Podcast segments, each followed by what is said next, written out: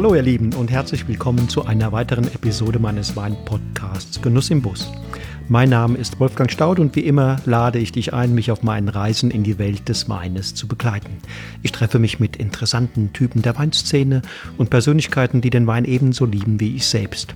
Ich versuche herauszufinden, wie die so ticken, was sie begeistert und was sie zu den spannenden Themen rund um den Weingenuss zu sagen haben. Ich möchte von ihnen lernen, ihr sollt von ihnen lernen und ich fände es ziemlich cool, wenn die Geschichten, die ich erlebe und die Menschen, denen ich begegne, dir die Welt der Weine ein bisschen näher bringen und deine Freude an diesem spannenden Produkt in luftige Höhen treiben. Das hier ist heute die zwölfte Folge meiner Serie zu Ehren von Hans-Günter Schwarz, der Winzer- und Kellermeisterlegende aus der Pfalz und langjähriger Regisseur beim Weingut Müller-Catois in Neustadt an der Weinstraße. Mein Interviewgast ist diesmal wieder einer seiner Schüler, der jedoch nicht als klassischer Lehrling zu ihm kam, sondern als Mitarbeiter, der bereits Ausbildung und Studium erfolgreich absolviert hatte, nun aber beim national und international führenden Kopf in Sachen Weißweinbereitung weiter lernen, man könnte sagen, sich den Feinschliff holen wollte. Die Rede ist von Frank John, der von 1987 bis 1989 für insgesamt drei Jahre bei Hans-Günther Schwarz tätig war. Anschließend arbeitete Frank John dann viele Jahre als angestellter Betriebsleiter zunächst bei Heil zu Herrnsheim in Nierstein und anschließend beim Deidesheimer Weingut Reichsrat von Buhl. Heute ist er mit rund 250 Beratungstagen europaweit für mehr als 10.000 Hektar Weingärten zuständig. Als Flying Winemaker berät er vor allem solche Betriebe önologisch, ökologisch und auch ökonomisch, die sich im Prozess der Umstellung auf biologischen oder biodynamischen Weinbau befinden.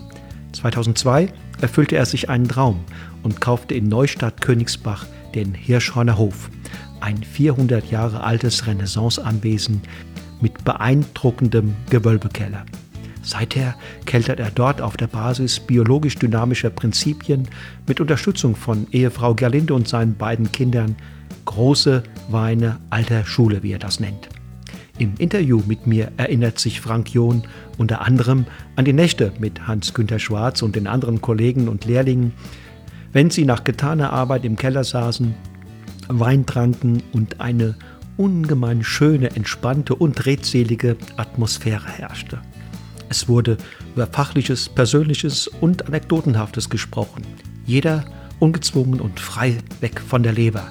Auch weil Hans-Günter Schwarz keine Hierarchien, sondern Begegnungen auf Augenhöhe liebte. Los geht's!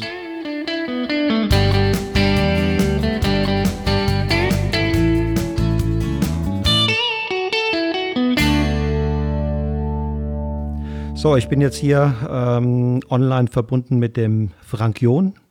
Ähm, hallo Frank, nach äh, in die Pfalz, gell? Ja, genau, Neustadt Königsbau. Okay. Ähm, vielleicht stellst du dich am Anfang mal ganz kurz vor, damit die Hörer sich ein Bild machen können, wer da auf der anderen Seite der Leitung im Moment sitzt. Ja, ich bin Winzer und Weinbauberater seit 17 Jahren in Neustadt Königsbach in der Pfalz. Ich betreibe mit meiner Familie einen drei Hektar Betrieb. Wir produzieren Riesling und Spätburgunder. Große Weine alter Schule ist das Thema. Es gibt zu jedem Riesling und zu jedem Spätburgunder auch einen Sekt. Und ähm, ja, weitere Sorten sind vielleicht noch in der Planung. Äh, davor war ich zehn Jahre beim Weingut Reichsrat von Buhl als technischer Betriebsleiter und Verwalter, Kellermeister mhm. mhm. und davor fünf Jahre bei Halze Herrnsheim in Nierstein. Okay. Und davor kam eben Hans-Günther Schwarz äh, in mein Leben. Mit, mit welchen, äh, du hast gerade gesagt, äh, Weinbau alter Schule, mit, welcher, mit, mit welchen Grundeinstellungen bist du da unterwegs? Ja, wir sind ein biologisch dynamisch zertifizierter Betrieb von Anfang an. Ich habe auch ähm, im Weingut Reichsrat von Buhl die Umstellung ähm, eingeführt auf biologischen Weinbau. Das Weingut Hals Herrnsheim habe ich umgestellt als größten Biobetrieb zur damaligen Zeit in Deutschland. 40 Hektar im Steilhang. Ähm, das ist die Basis, auf der wir unsere weitere, äh, nennen wir es mal, äh, unterlassenen Eingriffe in die Weinwerdung setzen. Dazu gehört, dass wir alles spontan vergehren, keine Reinzuchthäfen einsetzen, keine Enzyme, keine Schönung, keine Stabilisierung. Ähm, auch Bentonit wird äh, bei uns mhm, nicht verwendet. Mhm. Und ja, das und, so und, und Schwefel wahrscheinlich Gedanken. zurückhaltend. Ja, Schwefel zurückhaltend, Ausbau in großen äh, Eichenholzfässern ohne Kühlung. Ähm, die Weine bleiben ein, bei Rotwein anderthalb Jahre auf der Hefe, ähm, werden unfiltriert in die Flasche gebracht und ja, die Grundzüge der Natural-Bewegung, ohne dass es äh, auch dann wirklich äh, natural so schmeckt, wie es bei einigen der Fall ist. Gibt es da einen repräsentativen Wein, den die Hörer, wenn sie euer Weingut kennenlernen wollen, äh, als ersten vielleicht probieren sollten? Ja, es gibt einen fantastischen Riesling, der einzige, aber ähm, als Einsteigersegment, glaube ich, äh, fast zu kurz gesprochen und gesprungen. Er ist schon sehr anspruchsvoll, der Wein. Äh, Riesling Buntsandstein, zurzeit Jahrgang 2018. Sind das Weine, die ähm, ein bisschen Luft brauchen oder kann man die aufmachen und in vollen Zügen direkt genießen? Das kann man. Ähm, die Weine sind äh, nicht büchsrig, verschlossen, sch äh, schweflig oder auch äh, extrem reduktiv. Ich glaube, einem guten Wein tut Luft immer gut. Ähm, nur diese Ready-to-Go-Mentalität mit Schraubverschluss aufmachen und ins Glas. Und das ist es. Ich glaube, das hat wenig mit Wein zu tun, zumindest mit der Idee, die mhm. wir verfolgen. Du hast gesagt, äh, ähm, als, auch als Berater unterwegs. Äh, wie, was, wie kann ich mir das vorstellen? Ist das so wie so ein Flying Winemaker? Ja, ähm, im Prinzip ist es genau das. Ähm, Flying und Driving Winemaker in den wichtigsten Anbaugebieten Europas, in ähm, den traditionellen Weinbauländern. Und es ein geht im Prinzip um Önologie, das ist also die Kellerwirtschaft. Es geht um die Ökologie, das ist der Weinanbau im Weingarten draußen. Häufig auch gepaart mit der Frage nach Umstellung, aber vor allem mit der Frage der Bodenfruchtbarkeit, hm, Humusaufbau etc. Und dann entsprechend äh, auch die Ökonomie, also die Vermarktung, wie mache ich einen Schuh draus, dass das Ganze auch in der Flasche jemandem gefällt und Sehr, sehr spannend. Da sollten wir uns und werden wir uns demnächst mal ähm, noch ein bisschen intensiver drüber unterhalten. Heute ist ja der Hans-Günter Schwarz ähm, im Kern unser Thema. Wann warst du dort? Ich war dort 1987 bis 1989. Mhm. Mhm. Da war er schon um die über 40, ne? 50 wahrscheinlich. Da war er über die 50. Über die 50 ich. schon, ja, ja, es kann. Ja, ja, ja. Über die 50. Und ihr wohnt ja nicht weit voneinander entfernt. Habt ihr, habt ihr ja. noch regen Kontakt? Ja, regen Kontakt nicht. Ich habe über 250 Reisetage im Jahr, also vor Corona. Ähm, mein Weingut, meine Familie und ähm, da kommt es halt auch vor, dass man, obwohl man sich äh, sozusagen nachbarschaftlich eigentlich häufig sehen müsste, es einfach ähm, keine Zeit für ein ausgeprägteres äh, soziales Miteinander. Miteinander. Ja. ja, er ist ja auch, ähm, sage ich mal, durch seine Krankheiten äh, dann auch einige Zeit von der Bildfläche verschwunden gewesen und von daher ist das glaube ich, nicht so einfach mm, auch. Mm. War das denn damals eine bewusste Entscheidung von dir oder dein, deinen Eltern, von wem auch immer, ähm, die, die Lehre oder zumindest einen Teil der Ausbildung bei Müller-Cartois und äh, Hans-Günter Schwarz zu machen? Ja, es war ähm, ganz gezielt, ganz bewusst. Ähm, ich habe keine Lehre gemacht, ich habe dort im Prinzip gearbeitet, aber ähm, schon mit dem Anspruch äh, als Lehrling im Sinne von etwas lernen, nicht nur Arbeit, sondern eben auch was lernen, wobei ich ähm, voll auch die Wochenenden teilweise ähm, mitgearbeitet habe. Aber äh, mir war es ganz wichtig, äh, die Arbeitsweise vor allem im Keller zu verstehen. Hans Günther war jemand, der ähm, schon in den 80er und teilweise auch in den 70er Jahren auf äh, Bentonit und Schönung im Wein verzichtet hat, lange bevor es äh, Natural Wine gab und die Idee überhaupt etwas äh, im Keller zu machen, lag ihm fern, auch wenn er als Ausbilder natürlich wusste, was es alles gibt an Mitteln, hat er sich eigentlich ähm, sehr standhaft dagegen gewehrt und wirklich nur in Ausnahmefällen ähm, Dinge eingesetzt, die man heute noch äh, in der Natural-Szene vielleicht nicht als ähm, okay sehen würde. Gibt es da noch eine Erinnerung an den, an den ersten Arbeitstag oder die ersten Arbeitswochen? Ja, das war die Weinlese ähm, und das war extrem spektakulär, weil die, der Jahrgang war nicht so besonders und ähm, es gab überall faule Trauben und eigentlich auch wenig aromatische Trauben. Es war ein bisschen frustig so anzufangen und dann kam wir in den ersten Weingarten und es war halt wirklich äh, wie gemalt. Und das war so ein Aha-Erlebnis, wo mir eigentlich schon klar wurde, dass die richtige Entscheidung war, die ich da getroffen hatte. Was war passiert? Ja, es gab äh, gesunde aromatische Trauben mit ähm, äh, auch in einer beeindruckenden Menge und das hat mir schon imponiert, in so einem Jahrgang einfach so krass herauszustechen gegenüber den anderen.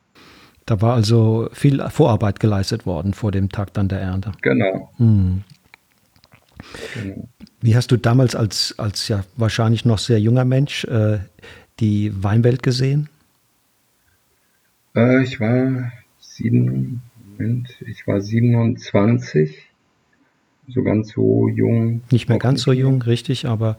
Ähm, ja, ich habe äh, schon vorher viel in die internationale Weinwelt hineingeschaut. Ich hatte auch zur Finanzierung meines Studiums einen kleinen Weinhandel. Und äh, von daher war also die Weinwelt schon für mich äh, relativ groß und auch vielschichtig interessant und auch nicht nur auf Deutschland begrenzt. Und da war natürlich deswegen auch die bewusste Entscheidung, äh, dort bei Müller-Cartois und Tanz Günter Schwarz zu arbeiten, natürlich klar. Das der, hat ja damals eine, eine Sonderstellung letztlich inne gehabt.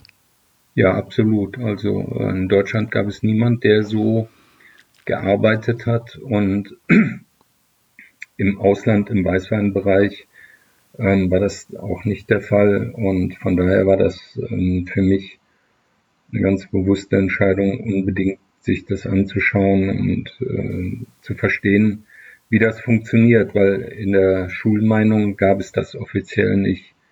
Es war eine ohne Schönungs- und Stabilisierungsmittel ähm, im Prinzip eine Flaschenreife antreten können und sich entwickeln können, ohne dass es zu Trübungen und Geschmacksveränderungen kommt. Welche Geschichte oder welches Erlebnis oder Gespräch erinnerst du vor allen anderen, wenn du an Hans-Günter Schwarz und, und die gemeinsame Zeit mit ihm zurückdenkst? Ja, das waren eigentlich immer die Nächte, ähm, wenn, wir die, wenn wir die Presse beladen haben, du, du last. Äh, wahrscheinlich werden die anderen das auch sagen, ähm, weil da war Ruhe und Zeit und Muße und dann konnte man eigentlich über die Dinge sprechen, für die am Tag keine mhm. Zeit war. Mhm. Mhm. Und das ging äh, über das Fachliche, es ging über das Private, es ging über die Situation. Also es war sehr, sehr ähm, ja, direkt und einfach, da hat er sich Zeit genommen und da hat man gemerkt, dass er da unter dem Alltagsdruck ein bisschen äh, auch von seiner Persönlichkeit preisgeben konnte. Schön. Und hat auch dann die, die, die jüngeren Mitarbeiter ernst genommen und um ihre Meinung gefragt? Ja, also ähm, er hat immer wieder äh, natürlich gefragt äh, oder wurde er gefragt, warum, wieso, weshalb. Ähm, er hat das auch immer sehr geduldig erklärt. Er, ich fand, dass er ein sehr guter Ausbilder war und ähm, hat die Leute sehr viel auch ähm, frei arbeiten lassen. Aber er hat eben auch verstanden, äh, ich sag mal, den Sack zuzumachen. Das heißt also, dafür zu sorgen, dass die Arbeit richtig gemacht wurde und äh, dass aufgeräumt war, dass sauber war, dass die Sachen an ihrem Platz waren, dass wenn was kaputt war, es repariert wurde und so. Das ist ja in so einem großen oder in einem größeren Betrieb ja nicht gerade einfach, das alles en jour zu halten. Und ähm, er hat ja den Betrieb, obwohl er ihm nicht gehörte, geführt, als wäre es sein eigener. Auch das ist ein Umstand, äh, der äh, außergewöhnlich ist und auch sicher dazu beigetragen hat, dass es diese Qualitäten gab und dass es äh, eben so ein erfolgreicher mhm. Betrieb auch geworden mhm. ist. Was waren denn äh, damals seine zentralen Botschaften äh, bezogen auf die Arbeit im Weinberg zum einen und vielleicht zum zweiten dann äh, auf die Kellerwirtschaft? Ja, im Weinberg äh, war es ja konventionell. Es gab keinen Raum, keinen Platz, keine Motivation für Bio. Ähm, das war halt so in den Generationen damals. Ähm, ich habe das auch angesprochen. Äh, er hat das nicht direkt äh, in Grund und Boden ähm, geredet, aber er hat schon deutlich zu erkennen gegeben, dass das eigentlich nicht funktioniert und aus seiner Sicht der Dinge auch, äh, ähm, ja, also für ihn schon mal gar nicht, für den Betrieb nicht in Frage kommt, aber dass er der ganzen Idee eigentlich auch nichts Großes zutraut. Gab es damals denn schon Vorbilder? Nein, damals in der Zeit war, wurde gerade der ähm, ähm, Bundesverband für ökologischen Weinbau gegründet. Es gab noch keine staatliche Zertifizierung, was unter Bio zu verstehen war, war nirgendwo richtig niedergeschrieben. Ähm, es gab im Prinzip nur ein ganz schwaches, laxes Regularium, ähm, Im Prinzip war nur verboten, was ähm, die konventionellen benutzt haben, aber äh, ringsrum, was es sonst an Mitteln gab. Es gab auch außer Kupfer und Schwefel und ein paar ein, ausgefallenen Sachen eigentlich nichts, ähm, so dass eigentlich diese ganze Biobranche da auch ein ganz Stück weit ins kalte Wasser gesprungen ist. Und das hat er natürlich auch mitbekommen und auch erlebt, wie schwierig diese Zeiten waren weil es gab keine Berater, es gab keine Literatur. Das musst du dir einfach vorstellen, mhm. das ist wirklich mhm. ähm, Definition alleine, was ist Bio, ne? Mhm. Das ist schon äh, schwierig gewesen, geschweige denn dann die Durchführung. Und so kam es ja auch am Anfang, gerade in dieser Zeit, äh, zu vielen, ich nenne es jetzt mal, nicht einfach zu verstehenden Weinen aus der Biobranche bis hin tatsächlich auch zu fehlerhaften ja. Weinen. Ja. Und äh, das wirkt natürlich dann auch abschreckend. Mhm. Gab es denn Inspirationen zum Beispiel aus dem Ausland? Nein, gar nicht. Also ich wollte das äh, ja so ein bisschen einführen.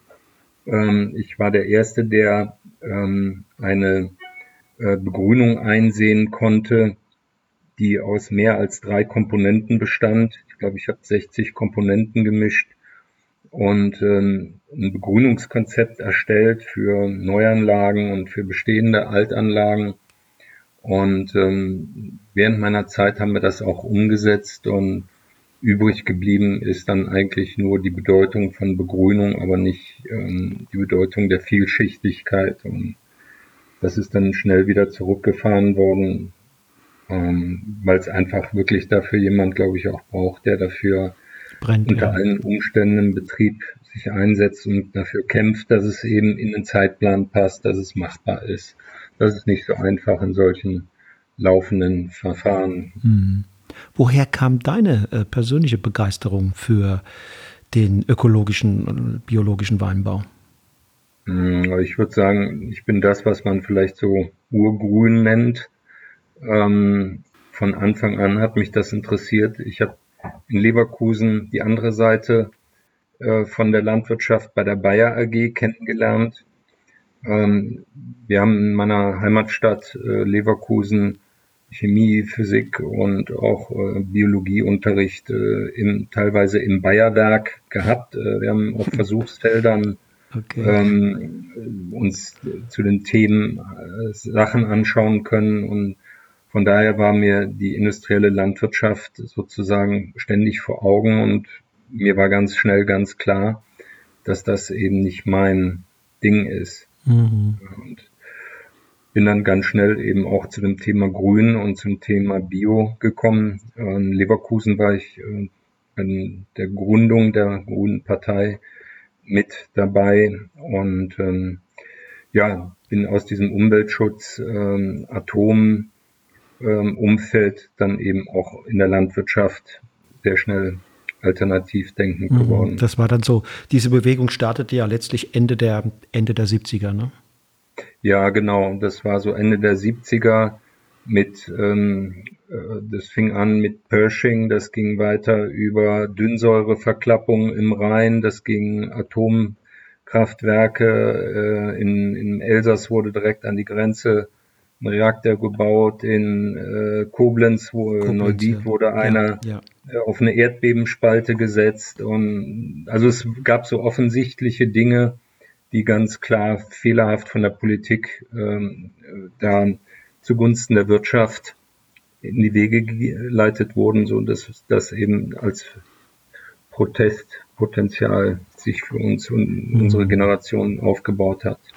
Also im, im, im Weinberg, Weinbergs Arbeit, Weinbergs Pflege durchaus, durchaus schon Differenzen äh, zum, zum Hans-Günter Schwarz. Ähm, ja, natürlich. Aber im ja. Keller, im Keller war das, da war er ja tendenziell innovativ und zum Teil auch gar nicht immer äh, der, der herrschenden Lehrmeinung äh, zu passe. Ne?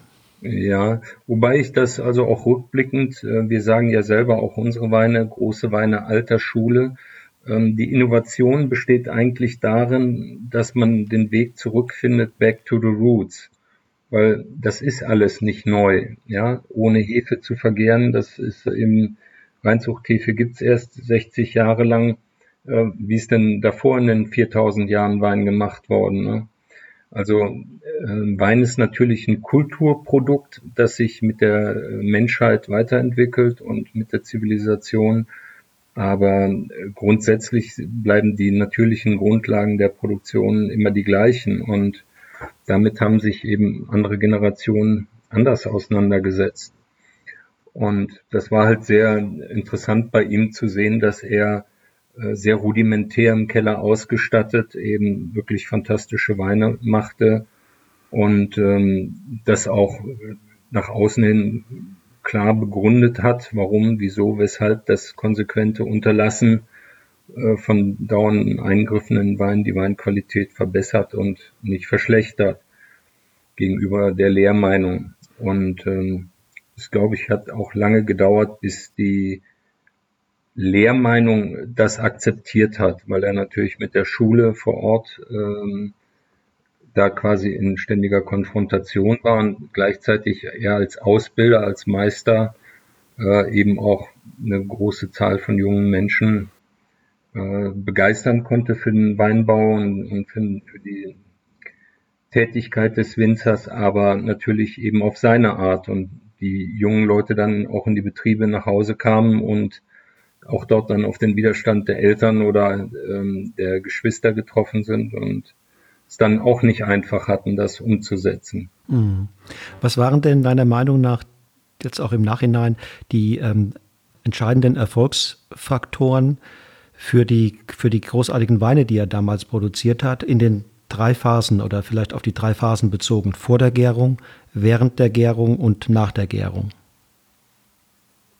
Ja, vor der Gärung ist mal ganz wichtig, dass das Lesegut Picobello ist, extrem gesund und ausgereift ist. Ähm, sozusagen sein Weinwerden war ja noch vor der deutlichen Klimaveränderung und so hat er sozusagen überreife äh, Probleme nicht gehabt. Die Weine hatten immer genügend Säurespannung und so konnte er natürlich äh, durch langes Hängen am Stock und äh, Vollreife fantastische Traubenqualitäten ernten, die dann eben durch entsprechend schonendes, langsames Verarbeiten zu nicht behandlungswürdigen Mosten führten.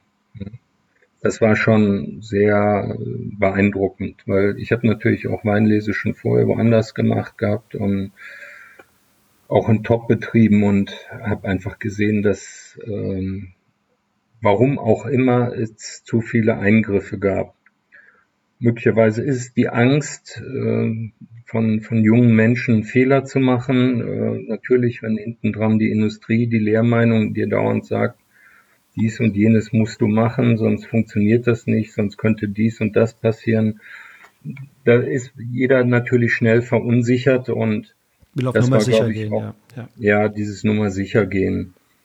Und ja, dann eben der Verzicht auf ähm, Reinzuchthefe bis auf ganz wenige Situationen, ähm, die er auch begründet hat, äh, sind die Sachen spontan gegoren. Ah ja, okay, okay. Das war zehn Jahre vorher noch anders. Mhm, okay. Ja, ja, ich glaube, das hat er so für sich dann auch ein Stück weiterentwickelt.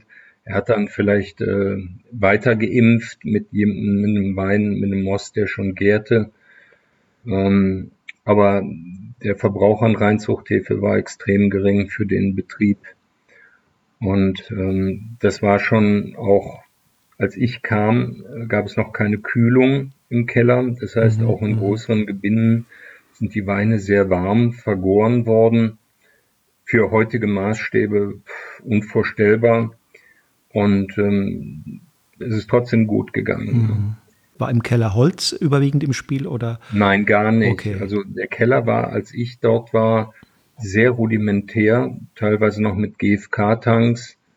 Äh, es gab das ein, ich glaube, es gab zwei Holzfässer und na, die, die kamen erst als ich ging, quasi am, für den Rotwein wurden Holzfässer angeschafft. Also Weißwein war hauptsächlich GFK und Edelstahl.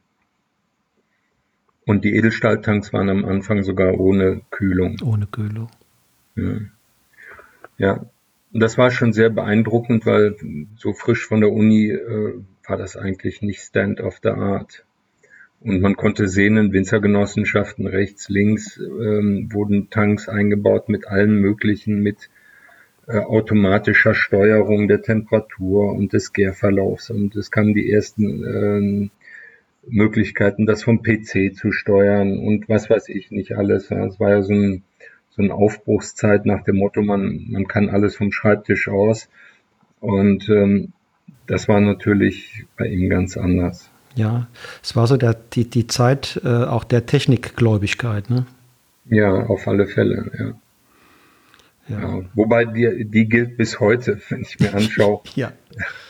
ähm, was wir heute im Weinbau immer noch erleben äh, dann sind wir da eigentlich nicht von losgekommen. Zum Glück gibt es ja eine Gegenbewegung auch. Ne? Das ist ja das Schöne, dass es, dass es wie bei dir jetzt aber auch, mm, ja, es ist keine ganz für alle sichtbare Gegenbewegung, aber im Kleinen tut sich da doch zum Glück. Ja, äh, auf alle Fälle. Ja. Auf alle Fälle, ja. ja Im Weinberg auf, äh, denke ich, ist sehr viel passiert. Also, und da, das muss man klar und deutlich sagen.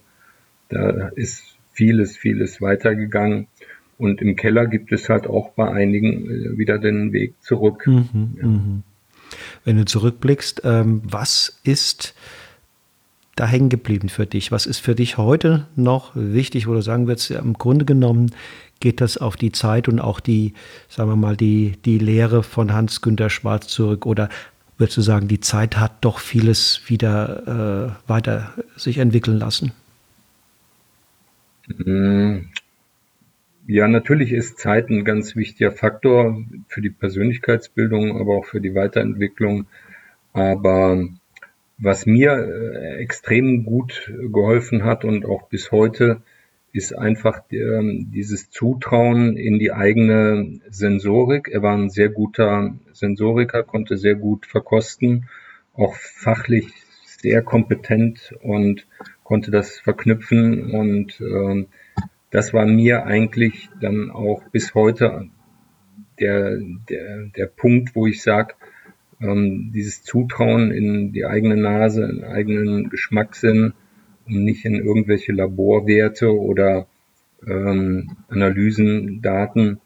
Das ist das Entscheidende und das ist das Wichtige. Und wenn man da klaren Geistes hantiert im Keller und im Weinberg, dann sind doch viele ähm, Ängste umsonst, weil man es einfach für sich selber klar kriegt und mhm. aus dieser Zuversicht dann eben auch Entscheidungen trifft, die vielleicht für viele andere, die von außen zuschauen, mhm. nicht mhm. nachvollziehbar sind. Das äh, hat sich das stilistische Ideal, das, äh, die, das die Weine von Hans-Günter Schwarz und Müller-Courtois damals äh, verkörpert haben, überlebt? Gibt es heute noch solche Weine ähm, oder bewegen wir uns heute da auf einem anderen Stern? Ja, das würde ich schon sagen. Also äh, diese Idee, ähm, solche Weine zu machen, glaube ich, hatte vielleicht der überwiegende Teil der jungen Menschen, die beim Hans Günther gearbeitet haben. Ähm, und ich glaube, so richtig nachvollzogen, ins Detail umgesetzt und bis heute am Leben erhalten hat das keiner.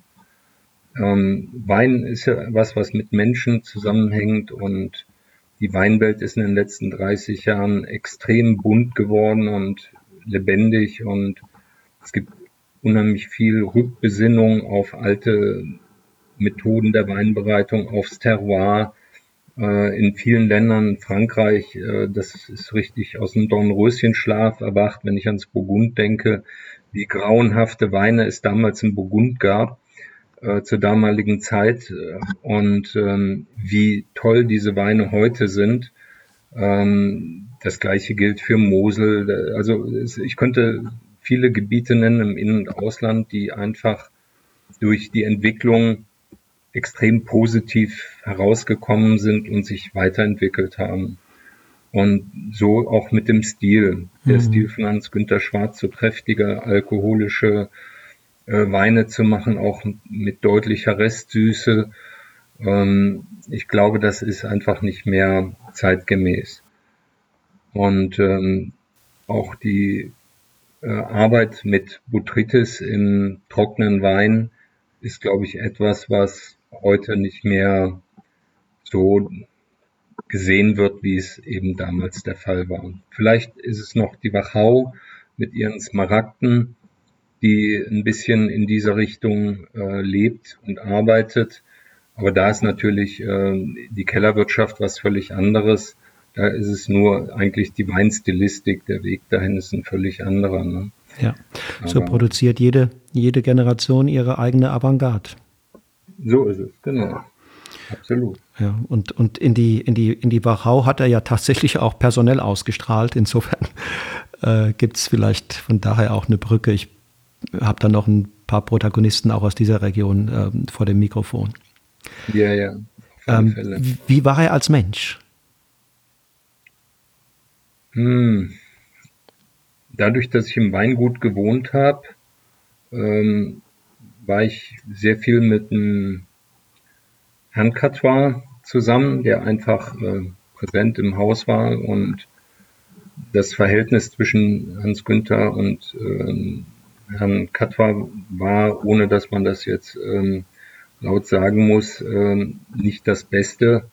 Von daher waren das immer wieder Konfrontationen, ähm, die ihn auch bedrückt haben natürlich, äh, die seinen äh, Arbeitsalltag auch mitgeprägt haben.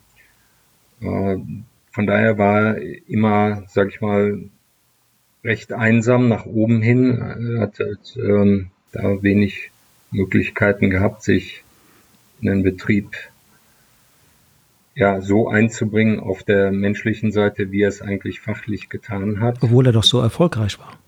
Ja, ja, ja natürlich. Das ist ein schwieriges Kapitel. Das, äh, da müssen Sie einen Herrn Katwa zu interviewen oder muss den Herrn Katwa interviewen. Das kann ich äh, so äh, oder will ich auch so nicht ähm, ähm, weiter erörtern. Aber für ihn war das eben sehr schwierig und da waren natürlich ähm, Leute, die im Haus wohnten, auch Kontakt hatten zum, zum Inhaber, äh, schwierig. Und das hat lange gedauert, den Punkt zu überwinden. Und ihr habt ihn überwunden? Ja, ja, ja. Wir haben dadurch, dass wir auch, ähm, als ich dann wegging, ähm, sozusagen meine erste eigene große Stelle angetreten habe, ähm, hatte ich das mit ihm besprochen und ähm, er hat mir da auch Hilfe zugesagt, ähm, weil das war eher, sag ich mal, die Moral zu stärken, weil was wollte er einen biologisch dynam oder einem biologischen äh, Weinbau mir helfen? Aber ähm, wir haben tatsächlich mal gemeinsam den Keller verkostet in meinem ersten Jahrgang von der Rheinfront und ähm, das war schon sehr angenehm, äh, so dann auch nochmal dieses Feedback, Feedback und ja. diese Sicherheit von ihm gegeben zu bekommen, dass man da auf dem richtigen Weg ist. Wie war die, die, die Stimmung ansonsten im Team? Weil da war ja nicht nur nach oben, sondern er hatte ja sicherlich auch Lehrlinge und, und, und andere äh, Menschen um sich herum. Ja, das war, es war immer gut, aber es war auch immer sehr ähm, geprägt von, ähm, ja, von Druck, weil das Arbeitspensum war gewaltig. Ähm, also ich glaube, dass ich keine Woche, die ich im Betrieb war, unter 60 Stunden äh, gearbeitet habe, aber viele äh, Wochen auch gerade in der Lese mit 80, 90 Stunden. Ähm, also das Arbeitspensum war gewaltig und von daher war natürlich immer äh, alles in Bewegung und äh, mit einer gewissen Schnelligkeit. Aber es gab halt abends immer die, diese netten Stunden im Herbst an der Kälte, ähm, oder auch morgens in, im Keller dann gemeinsam die, die Moste in der Vorklärung zu verkosten. Das war schon äh, was Einmaliges so. Mhm. Und da ist eben auch das eine oder andere Persönliche äh, besprochen worden. Das war so die einzige Möglichkeit. Ansonsten war der Betrieb durch die Arbeit und die Situation eben wirklich, dass es laufen musste im, im Grunde war es ja oder ist, ist, ist, ist er ja ein sehr sensibler Mensch, ne? Ja, ja. Ähm, er hat sich da ähm, auch nie groß in die Karten gucken lassen. Und es war eine Sensorikschulung, die, die, die das gemeinsame Verkosten wahrscheinlich. Ja, das ist Sensorik ist das eine. Das andere ist das Selbstbewusstsein daraus ziehen. Ähm, ich will mir jetzt nicht oder mich nicht schönreden, ich konnte auch vorher schon verkosten, aber die Sicherheit, das, was du riechst und was du schmeckst, in eine fachliche Entscheidung münden zu lassen, die möglicherweise konträr steht zu, zum, äh, ja, zum Sicherheitsdenken, ja. Ja, zum Sicherheitsdenken, zum schulischen. Diese Sicherheit, das ist, glaube ich, etwas, was ganz wichtig war. Und ich glaube, das ist auch der Punkt, von dem die meisten, die bei ihm waren, am stärksten profitiert haben. Ja, er hat ja auch nur mit Wasser gekocht. Also es, es gab welche, die da hingekommen sind und meinten, äh, sie müssten jetzt die Rezepte finden äh, und abschreiben, äh, um zu wissen, äh, wie man solche Weine macht. Ne? Die gab es einfach nicht. Ähm, es waren ganz grundlegende Entscheidungen, die eben anders getroffen wurden, als in der herkömmlichen Lehrmeinung es der Fall war. Und ähm, was man gelernt hat, ähm, die Grenzen dessen äh, zu erfahren, auszuloten und das dann für sich auch sicher äh, zu erkennen und auch für sich eben klar und deutlich zu sagen, okay, ähm, da ist jetzt eine Linie überschritten oder aber eben auch zu sagen, hey, dann machen wir weiter, da ist alles in Ordnung. Mhm, das mhm. ist etwas, was, glaube ich, den meisten, die da waren, sehr viel geholfen hat. Denn es werden ja tatsächlich oft durchaus sehr wertvolle, sehr gesunde Trauben in vielen Betrieben geerntet. Und dann passiert im Keller nämlich äh, nach dem Motto Sicherheit äh, müssen wir groß schreiben, äh, werden Verluste in Kauf genommen. Ne? Ja, genau. Ja. Das war so einer seiner ähm, Sprüche durch das Unterlassen ähm, des Nötigsten, das Bestmögliche zu mhm. erreichen. Mhm. Kontrolliertes Nichtstun hat er das, glaube ich, ja. genannt oder so. Ja. Genau. Ja. ja. Und Aktionismus im Weinberg. Ja. Ähm, was würdest du ihm sagen, wenn du, wenn du ihm morgen begegnen würdest? ich ihn morgen sehen würde, würde ich sagen, dass ich mich freue, ihn zu sehen und äh, ich immer wieder gerne an die gemeinsame Zeit zurückdenke. Vielen Dank, Frank. Danke, Wolfgang. So, ihr Lieben, das war das Interview mit Frank John, dem Vordenker, Ideengeber und Umsetzungsberater in Sachen ökologischem und biodynamischem Weinbau. Im Glas habe ich hier gerade seinen 17er Riesling Bund Sandstein, der von Minute zu Minute interessanter, vielschichtiger und redseliger wird. Im Auftakt war der schon ziemlich verschlossen. Vielleicht von mir auch ein bisschen zu kühl ins Glas gebracht. Jetzt mit 12 Grad und etwas Luft steht er da wie eine Eins, changiert hin und her zwischen Frucht und Würze und verabschiedet sich salzig und nachdrücklich lang. Solltet ihr euch mal auf der Zunge zergehen lassen, mein Tipp. In zwei Tagen spreche ich mit dem Sensorik-Experten und Sommelier-Ausbilder Martin Dating, der in den Jahren 1987-88 einen Teil seiner Lehre zum Winzerberuf bei Müller, Cator und Hans-Günter Schwarz absolviert hat. Ich freue mich, wenn du wieder einschaltest, wenn dann am 24. August die nächste Episode von Genuss im Bus an den Start geht. Alles Gute, bis dahin, tschüss und auf Wiedersehen.